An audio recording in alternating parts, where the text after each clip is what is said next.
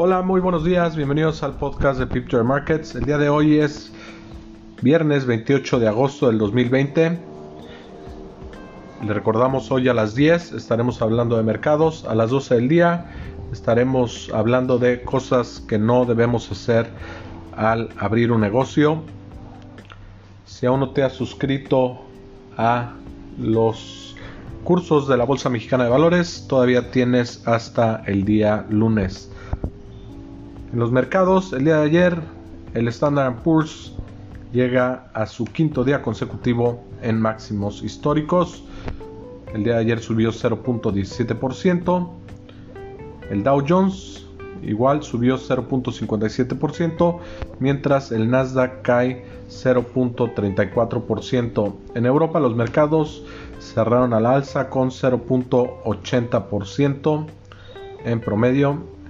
En América Latina los mercados, la mayoría en terreno negativo, a excepción de Colombia. Argentina pierde 0.84%, Brasil 0.20%, México cae 0.42%, en Chile los mercados caen 0.14% y en Colombia tiene una ganancia de 0.13%. En Asia los mercados cierran en terreno negativo. El S&P ASX 200 cerró en 0.36% a la baja el día de ayer. Las noticias, el día de ayer lo que se esperaba fuera un discurso puramente académico de Jerome Powell se convirtió en un anuncio de una nueva política monetaria que estaría permitiendo periodos de inflación superiores a su tasa objetivo, estará más enfocado en el empleo. Esto hizo que los mercados reaccionaran las tasas de interés a largo plazo subieron un poco mientras los mercados accionarios tomaron esta medida como positiva. Se estará esperando la reacción del Banco Central Europeo ante esta nueva política económica en Estados Unidos. Se registra en Europa el mayor número de ventas de coches eléctricos e híbridos, siendo la zona de Europa, la cual más coches eléctricos se vende, incluyendo a China. En otras noticias, el primer ministro de Japón, Shinzo Abe, da a conocer que estará renunciando debido al tratamiento de una enfermedad crónica. En los datos económicos, el día de hoy,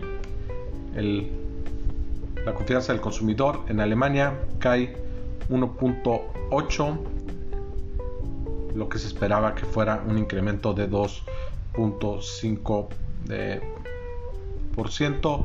La confianza en los negocios en Italia sube a 86.1 por debajo de lo esperado de 88. El sentimiento económico en la Unión Europea sube a 87.7, subiendo de 82.4 y bastante por arriba de el pronóstico de 85. Hay datos económicos en Estados Unidos relevantes, el ingreso personal mes a mes y también los gastos personales mes a mes. Esto será a las 7.30 de la mañana. Los mercados el día de hoy, Europa tiene una pérdida marginal de 0.02% al momento. El país que más gana en esa zona es el IBEX en España con 0.85%. En Asia Pacífico los mercados cerraron en terreno negativo.